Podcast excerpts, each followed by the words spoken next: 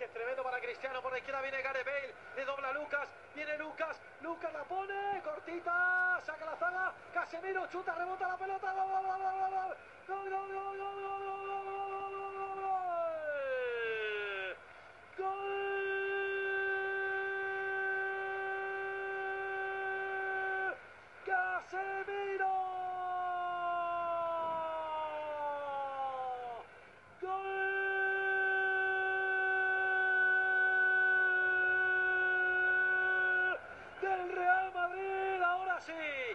sentenciar, para sellar, para tener el pase atado y bien atado a cuartos de final.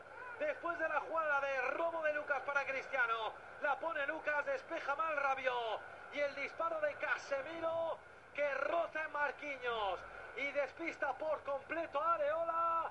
Marcó el brasileño con la inestimable colaboración de Marquinhos. PSG 1, Real Madrid 2.